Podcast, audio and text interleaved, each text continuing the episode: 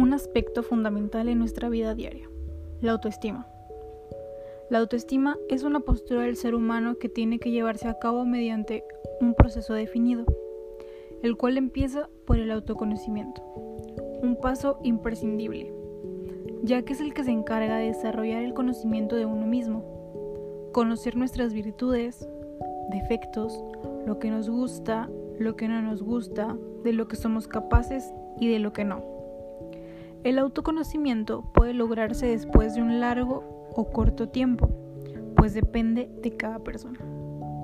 Después se lleva a cabo la autoaceptación, la cual también es fundamental, pues el aceptarse uno mismo, apreciarse y como su palabra lo dice, estimarse, es todo lo que se necesita para lograr una buena autoestima.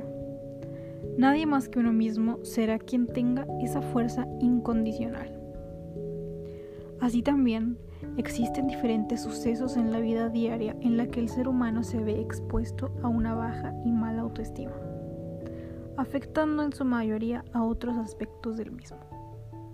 Por ejemplo, una persona con baja y mala autoestima, al no quererse ni aceptarse a sí mismo, tiende a pensar negativamente de la vida a pasar malos ratos y encerrarse en sus pensamientos.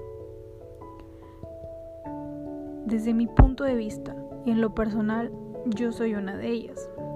Me ha costado trabajarlo por años. Precisamente desde que empecé la etapa de la secundaria, prolongándose así hasta terminar mi etapa de preparatoria.